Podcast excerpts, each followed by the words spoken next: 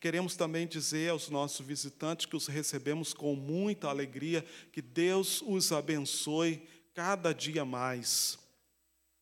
É, e que você volte outras vezes a estar conosco, a participar e desejando não é, ficar conosco. A igreja se alegra com a sua presença. Então, o Evangelho segundo escreveu Mateus, capítulo 26, a partir do verso 26 ao 30, vai ser a base para a nossa meditação nesta noite.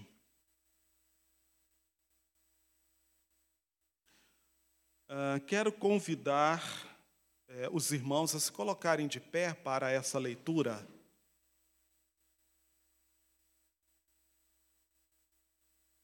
Diz assim a palavra do Senhor: Enquanto comiam, tomou Jesus um pão e, abençoando-o, partiu e deu aos discípulos, dizendo: Tomai, comei, isto é o meu corpo.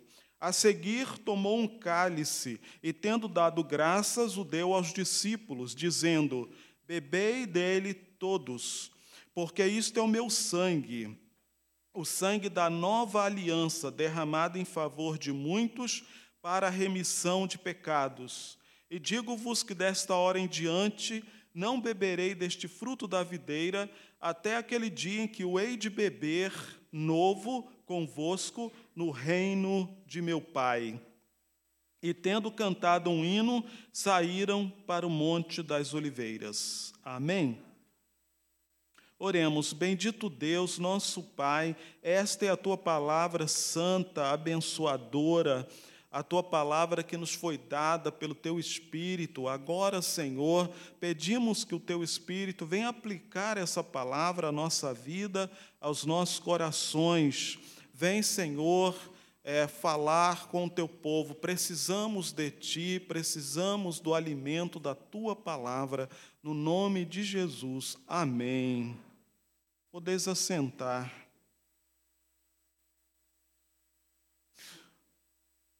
É, a ceia do Senhor traz para nós alguns símbolos, basicamente dois símbolos: o pão e o vinho.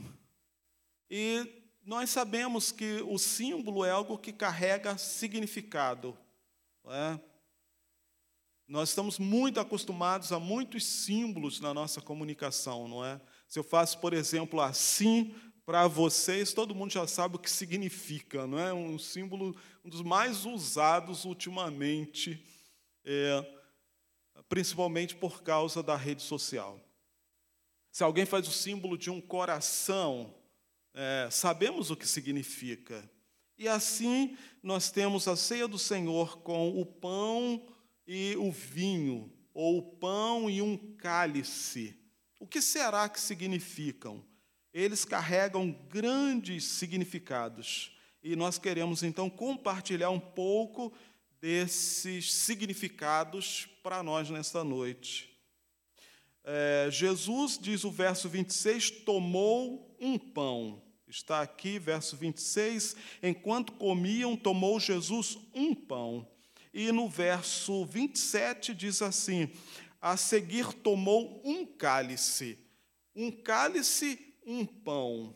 Então, essa uma é, parte importante desse simbolismo é a unidade dos crentes. Os crentes é, formam um só corpo, formam uma unidade. A ceia do Senhor aponta para isso. Participamos de um pão e esse pão é Cristo. Participamos de um cálice, é o cálice do sangue de Cristo.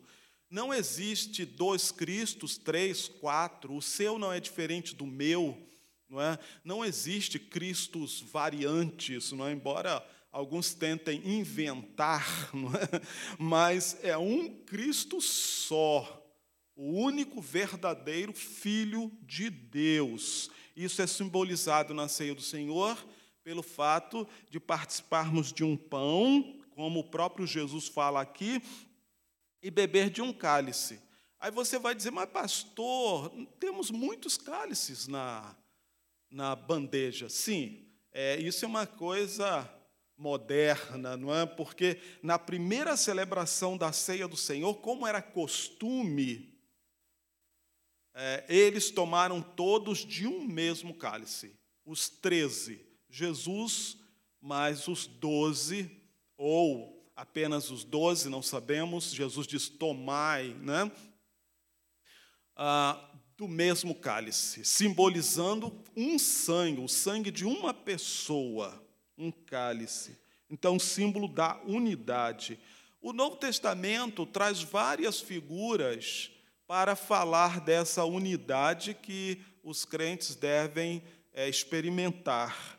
Como eu já falei, fala de um corpo, é o corpo de Cristo. Fala de um edifício, que nós somos um edifício espiritual onde Deus habita. Também há uma tradução antiga que diz assim: que nós somos lavoura de Deus. Ninguém hoje usa esse termo lavoura, não é? mas diz que somos lavoura de Deus. Na oração, mais conhecida em todo o mundo, ensinada pelo Senhor Jesus, ah, está lá em Mateus 6, a partir do verso 9, diz: Pai nosso. Um pai e uma família. Um pai no céu, uma família na terra. Somos, por isso, irmãos, por isso nos chamamos de irmãos. Um pai, uma família, unidade. Unidade. Embora não precisamos ter a mesma cor da pele, não precisamos ter a mesma cultura, não precisamos falar a mesma língua, uma das coisas que Deus nos traz é a unidade na diversidade. Não precisamos ser iguais, podemos ter opiniões diferentes sobre muitos assuntos, e mesmo assim podemos ser um em Cristo.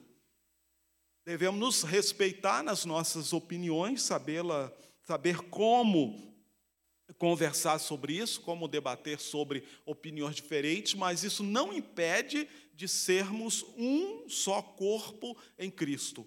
Como numa floresta que você observa ali flores de cores diferentes, tamanhos diferentes, cheiros diferentes, frutos de cores diferentes, tamanhos diferentes, árvores, folhas, rio, é, água diferente. Né? Você vê na Amazônia nós temos rios que têm águas com cores diferentes. É, enfim, pássaros diferentes, tamanhos diferentes, animais diferentes, mas tudo forma um só conjunto, uma floresta, um ecossistema. Da mesma forma, é, nós podemos ter unidade, a unidade do povo de Deus, do corpo de Cristo, embora sendo cada um diferente do outro, mas o Espírito do Senhor nos une. Na quinta-feira falava que para os homens nós falamos sobre é, aquilo que nos une, aquilo que nos é comum, falamos sobre comunhão. E o texto, na primeira carta do apóstolo João, ele fala que o que nos é comum, primeiro, acima de tudo, Jesus, Jesus, o Jesus verdadeiro.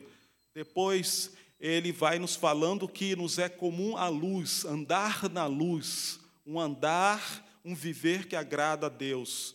Depois, ele nos fala de confissão, como nossa irmã Irá estava falando agora há pouco, confessar os pecados também deve ser comum ao povo de Deus, porque a confissão, ela cura, a confissão, ela nos transforma, nos liberta, nos abençoa. Pessoas diferentes, mas que podem caminhar juntas, porque têm coisas em comum, principalmente, acima de tudo, tem Jesus. Ah, em 1 Coríntios 11, 20, o apóstolo Paulo nos fala sobre a ceia do Senhor. Ele falando àquela igreja, ah, lá naquele texto, ele diz assim: Vocês não comem a ceia do Senhor. Eu creio que aqueles irmãos levaram um choque quando leram essa carta, disseram: Nós não participamos da ceia do Senhor. Ele fala na carta: Não, vocês não participam da ceia do Senhor. Mas como, Paulo? Nós temos o pão, nós temos o vinho, nós temos todos os elementos, nós reunimos todo mundo, por que nós não participamos na ceia do Senhor? Ele lá no texto fala que os irmãos que tinham mais recursos, eles é, chegavam primeiro e eles realizavam sua própria ceia. Às vezes exageravam, porque ele fala nesse texto que alguns ficavam com fome e outros se embriagavam. Ah, alguns ficavam com fome porque eram pobres, não tinham o que trazer. A ceia daqueles dias, ela era precedida por um jantar. Não era somente um pedacinho de pão e o vinho, mas havia uma refeição. E no final da refeição, então, não é? Ah, a ceia propriamente dita. Mas aqueles irmãos mais pobres não tinham o que trazer e os mais ricos comiam rapidinho ali na sua mesa separada e os outros passavam fome. O apóstolo Paulo pega pesado com eles. O apóstolo Paulo diz: Vocês não têm casa onde comer ou beber, vocês menosprezam a igreja de Deus. Aí ele fala, nesse contexto, ele diz: Vocês não é, realizam não celebram a ceia do Senhor. Vocês celebram outra coisa, não é a ceia do Senhor. O que esse texto tem a nos ensinar? Esse texto tem a nos ensinar que ah, essa unidade dos crentes, essa unidade da igreja, deve nos levar a se preocupar com o irmão que está do nosso lado, se preocupar com o outro. Como é que ele está? Como é que o irmão está? Conseguiu fazer sua feira esse mês? Eu louvo a Deus porque a nossa igreja tem se esforçado para reunir alimentos. Os jovens têm se mobilizado, têm feito um trabalho bonito nisso.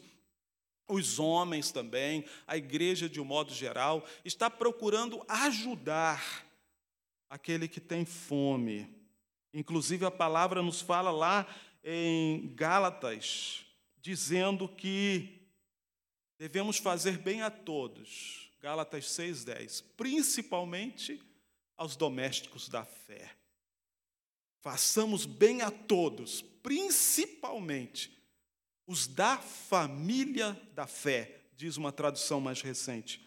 Aqueles que são da família da fé. Então, a ceia do Senhor lembra essa união, unidade que deve existir entre os irmãos. Não só por sentar perto, por ver o irmão, mas por se preocupar. Como é que você está, meu irmão? Como é que está a sua situação? Como é que está a sua vida? Posso ajudar? Não pode comer tudo e deixar o outro passando fome.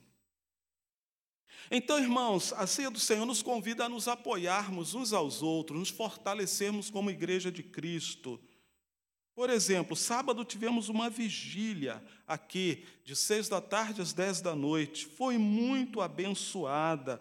A irmã Olivia já fez menção.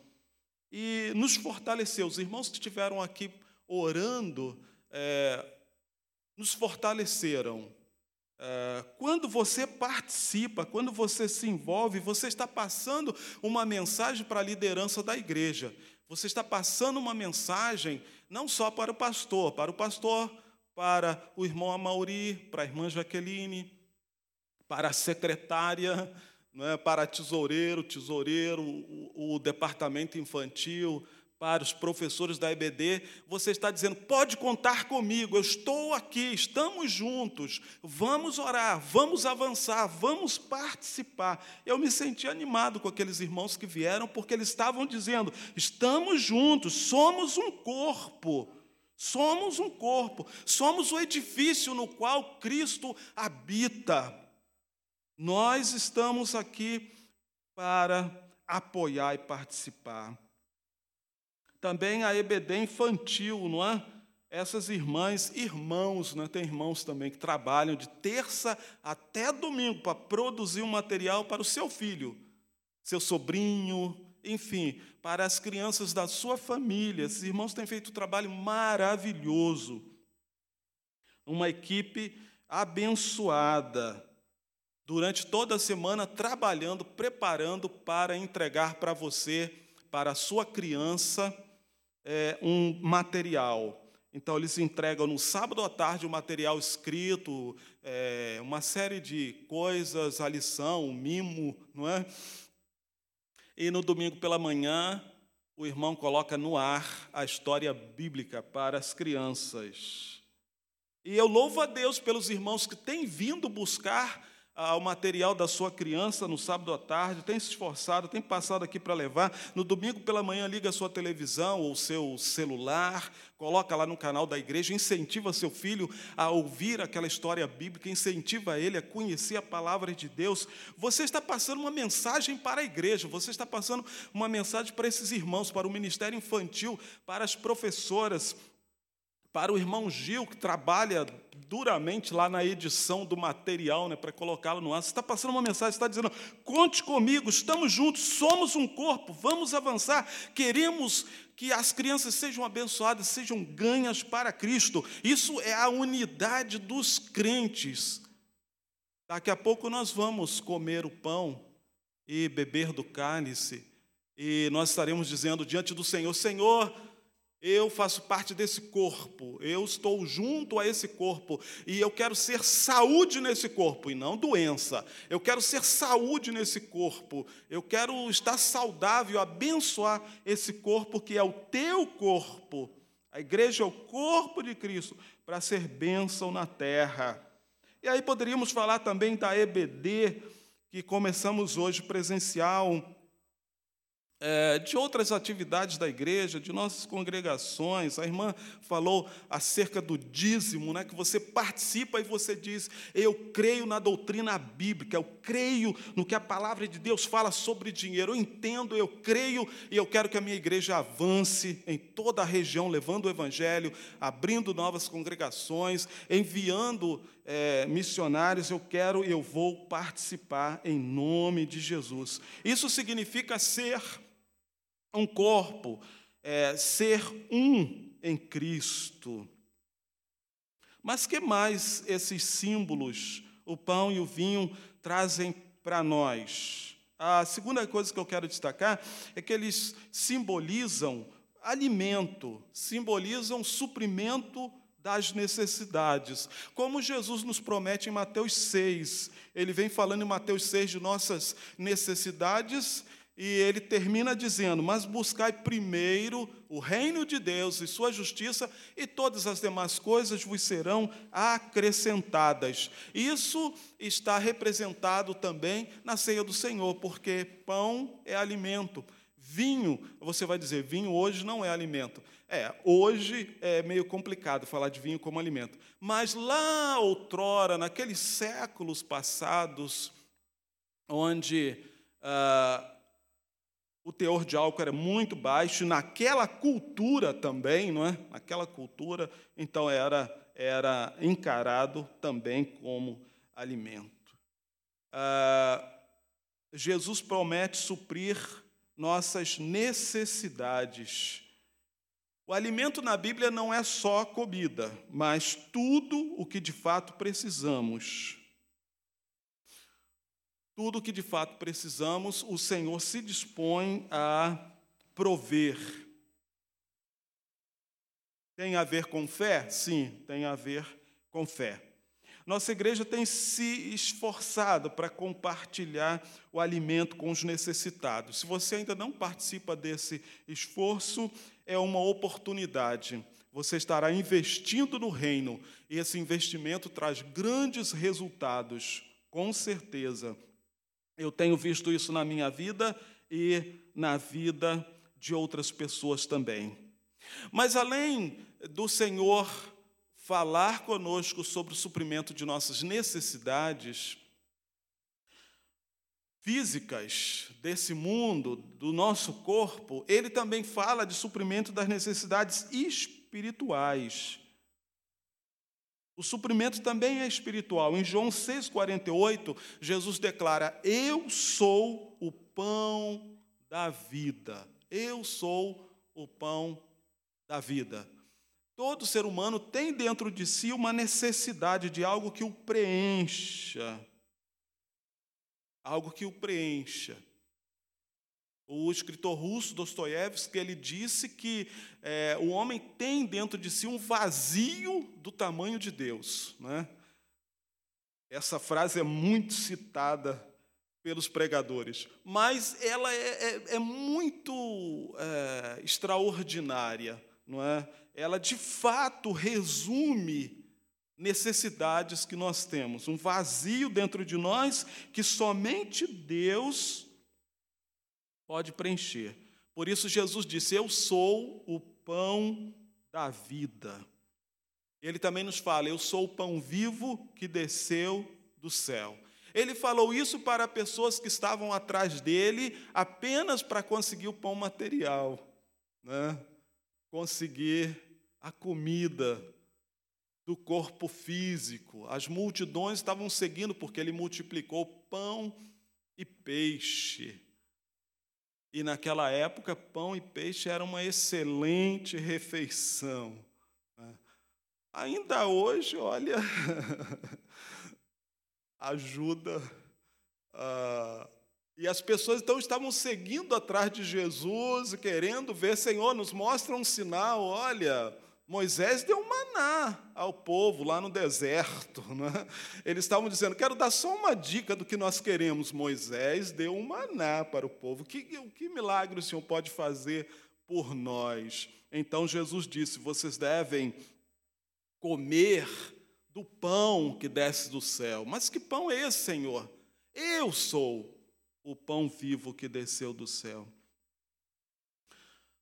Eu não sei se você ainda tem dentro de si esse vazio. Você procura preencher com alguma coisa, procura, mas não sabe com o que. As pessoas procuram de diversas maneiras. Procuram no sexo. Não estou dizendo que o sexo seja errado, foi criado por Deus para ser usado dentro do casamento, ele é santo, dentro das normas de Deus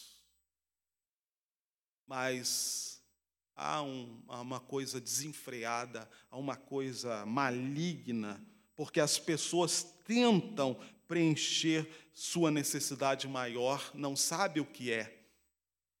Às vezes o desejo de ser rico, o desejo disso, o desejo daquilo, algo que venha preencher essa necessidade. Só Jesus pode preencher essa necessidade. Se você ainda não se rendeu a Ele, não se entregou a Ele, faça isso. Coma do pão da vida. Eu sou o pão da vida, ele disse. Encontrando-se com uma mulher lá no poço em Sicar, ele disse para aquela mulher que ele era também a água da vida. Ele falou para aquela mulher: quem beber dessa água, a água do poço, tornará a ter sede, mas quem beber da água que eu lhe der, se fará nele uma fonte, uma fonte a jorrar. Jesus é o suprimento das nossas necessidades. O salmista diz: Nunca vi um justo padecer necessidade, ou mendigar o pão. Jesus tem o suprimento para nós, para a sua vida, para a vida dos seus filhos. Eu não estou dizendo que ele tem o supérfluo, não estou dizendo porque o seu vizinho comprou uma televisão de 60 polegadas, agora você tem que comprar uma de 80 para ultrapassar a dele. Não estou falando disso. Isso não é necessidade. Isso não é necessidade. Jesus tem um suprimento para as nossas necessidades. Mas a maior necessidade, volta a falar, é aquela que está dentro do coração, dentro da alma, aquele vazio que você não vai conseguir preencher em nenhum lugar, a não ser com Jesus. A ceia do Senhor aponta para isso. E será uma grande contradição, uma contradição sem, sem ter como mensurar se você comer desse pão aqui e ao mesmo tempo está vazio. Então você não entendeu o Evangelho, não entendeu. Seus olhos ainda não se abriram, não conheceu a Cristo. Porque quando de fato conhecemos a Cristo, quando o milagre acontece na nossa vida, o milagre do novo nascimento, o milagre que nos vem através de um profundo quebrantamento, um profundo quebrantamento quando percebemos nossos pecados, percebemos o quanto somos pecadores, o quanto nosso pecado ofende ao Senhor, e nos quebrantamos diante da cruz, diante do Senhor, nos entregamos a Ele verdadeiramente, profundamente para sermos dele, não é para encontrar um emprego ou para conseguir alguma coisa, mas para sermos de Cristo, vivermos para Ele. O milagre acontece, nascemos de novo, e aí aquele vazio é preenchido pela presença gloriosa, extraordinária do nosso Senhor e Salvador Jesus Cristo. É disso que estamos falando. São esses que participam da ceia do Senhor. Nós queremos ainda falar que essa ah, esse pão e esse vinho simboliza também as tristezas da nossa caminhada cristã. Você diz, mas tem tristeza, pastor? na caminhada cristã, então eu não quero ser cristão. Sim, você nota, o, o pão é o corpo de Cristo que é partido. Ele disse: Esse é meu corpo que é partido por vós. Corpo, quando é partido, dói, né? Nós todos temos um corpo, sabemos o que é isso, né? O corpo dói. Quando ele fala sobre o sangue, ele diz: Este é o meu sangue que é derramado, sangue derramado, também traz a noção de dor, de sofrimento. É o meu sangue que é derramado por vós. No jantar da Páscoa, que é uma celebração judaica, a Páscoa não é celebração cristã exatamente, é a celebração dos judeus. Nesse jantar da Páscoa, eles trazem na celebração deles, a nossa Páscoa hoje tem nada a ver com a Páscoa da Bíblia, né? A Bíblia não tem coelho, não tem chocolate, não tem nada disso. A, nossa Páscoa hoje tem nada a ver com o Velho Testamento aqui. Na Páscoa mesmo, do Velho Testamento, que os judeus é, praticavam, havia um elemento na mesa deles, além do cordeiro, além do pão asmo, tinha também as ervas amargas. Você já comeu uma erva amarga? Já comeu bertalha? uh, ervas amargas. Por que aquelas ervas amargas? Aquelas ervas simbolizavam é, o sofrimento deles no deserto, as lutas no deserto. Eles saíram do Egito e passaram 40 anos, praticamente uma geração no deserto. Deserto não é local fácil de viver, não. No deserto falta água, no deserto faltam muitas coisas, no deserto a temperatura é muito alta durante o dia, muito baixa durante a noite. O deserto é um lugar difícil e ali estavam as ervas amargas. Todo ano, na celebração da Páscoa, eles tinham que comer, tinham que provar aquela erva amarga. Isso é interessante. Porque no nosso mundo aqui nós também estamos como que atravessando um deserto. Aí você diz: Ah, eu não quero ser cristão.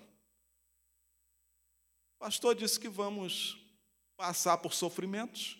Mas deixa eu te dizer eh, duas coisas. Primeiro, nesse mundo todos sofrem. Já observou isso? Já percebeu isso? Ah, há momentos na vida na nossa vida de grande dor, principalmente para mim, quando tenho que visitar determinados lugares. Às vezes eu tenho que ir numa UTI infantil, visitar o filhinho de alguém da igreja. Está lá aquele bebê, cheio de aparelhos. Né? E a gente chega ali com o coração assim quebrado, vendo aquela situação. Há pouco tempo atrás fui visitar alguém, ele estava fazendo hemodiálise. E eu entrei lá, ah, cheguei perto, né, na porta, antes, antes exatamente dele ir para a máquina, mas na sala, na antessala, não é? E pude ver aquele grupo enorme de pessoas, toda aquela situação difícil. Eu cheguei à conclusão que nesse mundo todos sofrem. todo, todo ser humano sofre. Mas então, você pode sofrer sozinho, você pode sofrer sem esperança, sem garantias, você pode sofrer. Agora, aqueles que sofrem com Cristo, ah, eles têm companhia, eles têm consolo, eles têm alguém que os fortalece, eles têm alguém que minimiza as suas dores, eles têm alguém que é, os abençoa. Há um salmo tão belo, eu não estou lembrando agora, eu estou ficando velho, mas ele diz assim: que o Senhor amacia a cama do seu servo quando ele está doente. Quando ele está doente, o Senhor amacia a sua cama. Olha só que coisa fantástica, não é? O Senhor prometendo estar com aquela pessoa na no seu sofrimento. Então, olha, você dizer, eu não vou seguir a Cristo porque tem momentos difíceis, o pastor diz que tem momentos que a gente passa por lutas. Olha, todos passam. Agora, se você passar junto com Cristo, será grande a sua vitória. Então, você pode escolher. O Senhor Outro, outra coisa também interessante que nós observamos na Bíblia sobre sofrimento é que o Senhor tem uma capacidade tremenda de transformar o nosso sofrimento em algo positivo, em algo bom. Amém? O Senhor tem esse poder, ele transforma, transforma o caráter daquele que sofre enquanto ele sofre. O Senhor dá a ele maturidade. O Senhor dá a ele aquele fruto do Espírito que está lá em Gálatas, capítulo 6. O Senhor desenvolve a vida dessa pessoa enquanto ela passa por suas lutas, por suas dores, há um amadurecimento, há um conhecimento. Nós temos uma colega missionária que ela está passando por uma situação muito difícil, é, câncer é, que Começou no seio, depois pulmão e agora é, descobriu na cabeça. Mas ela tem dado um testemunho fantástico. E ela tem dito o seguinte: eu não conheceria a Deus da forma que eu conheço hoje se eu não estivesse passando por isso. Olha que coisa fantástica.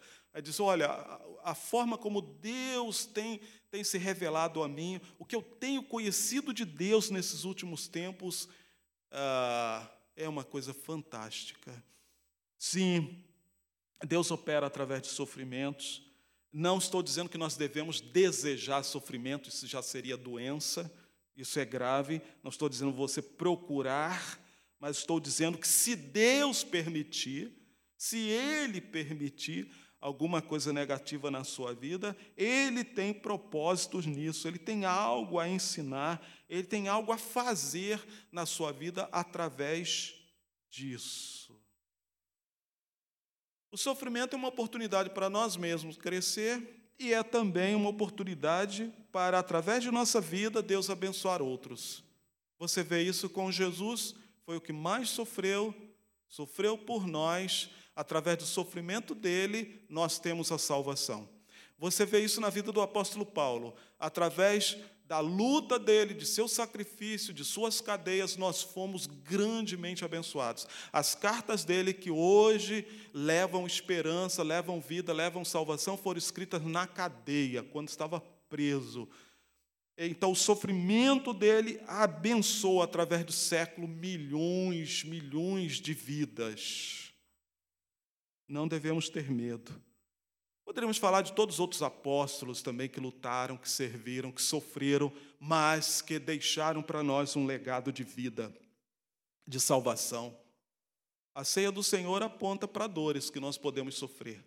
Não é verdade que você, entregando-se a Cristo, não vai sofrer mais. É um slogan bonito. Gostaria até de poder usar, mas não é verdade. Pare de sofrer. A notícia é que você ainda vai sofrer enquanto estiver nesse mundo. Mas seu sofrimento, se acontecer, não estou profetizando, mas se acontecer, poderá ser para a honra e glória do nosso Deus.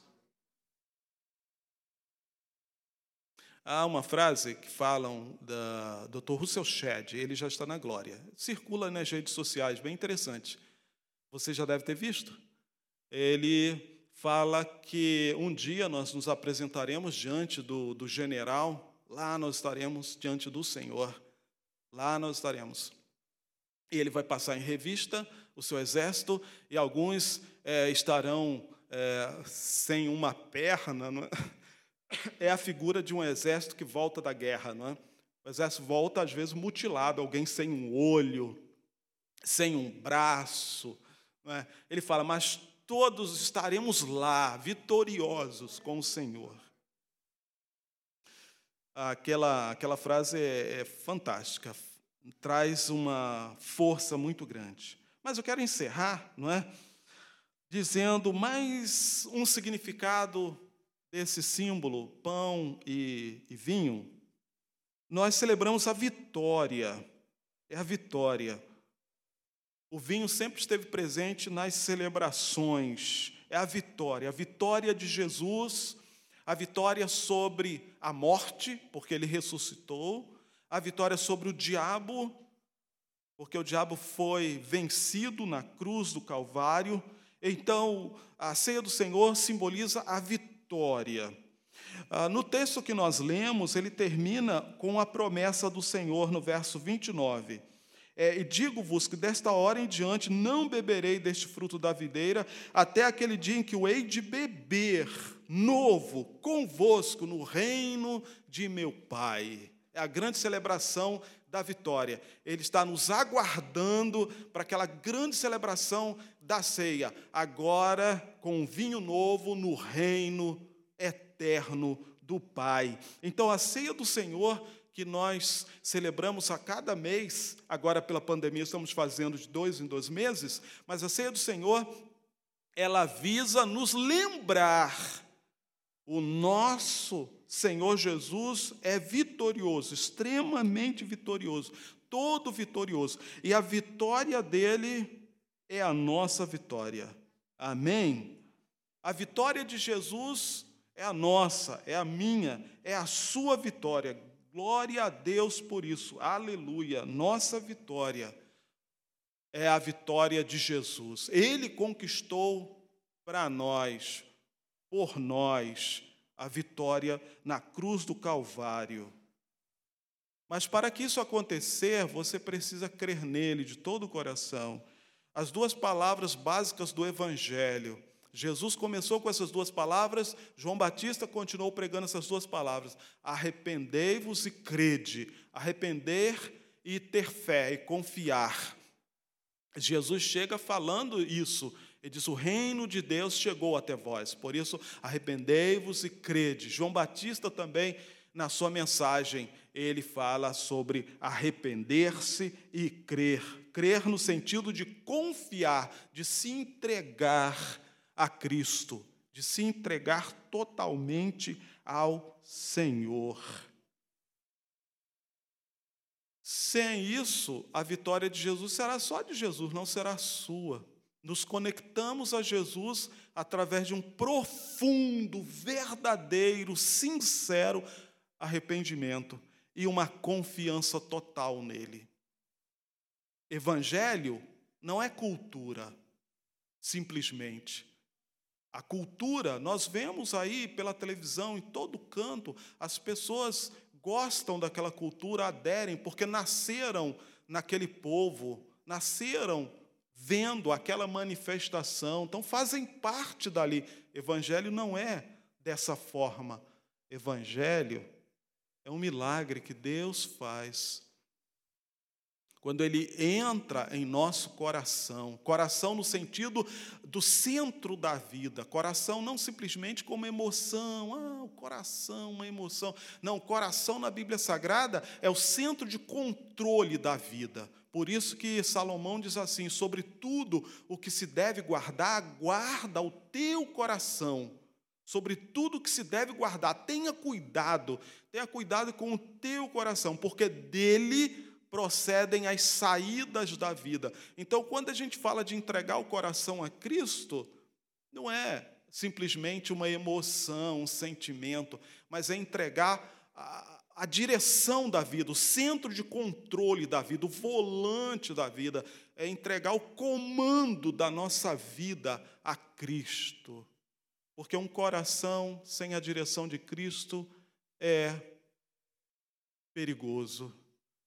A Bíblia fala que ele é enganoso mais do que todas as coisas, é desastre um coração vazio, sem Cristo, ele vai ser dirigido por alguma coisa, por alguém, vai ser desastre.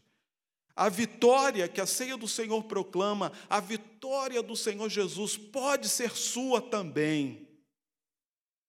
Se você não é apenas religioso, se você não é apenas alguém que frequenta uma igreja, alguém que comprou uma Bíblia, mas se você de fato conheceu a Cristo, através de um profundo, uma profunda reflexão, um profundo arrependimento, você se rendeu a Jesus, olhando a cruz dele, olhando seu sacrifício, olhando sua dor, entendendo, era o meu lugar, ele levou sobre si o meu castigo, a minha condenação eu me rendo, eu me entrego a Cristo. Então, dessa forma, a vitória de Cristo na cruz passará a ser também a sua vitória.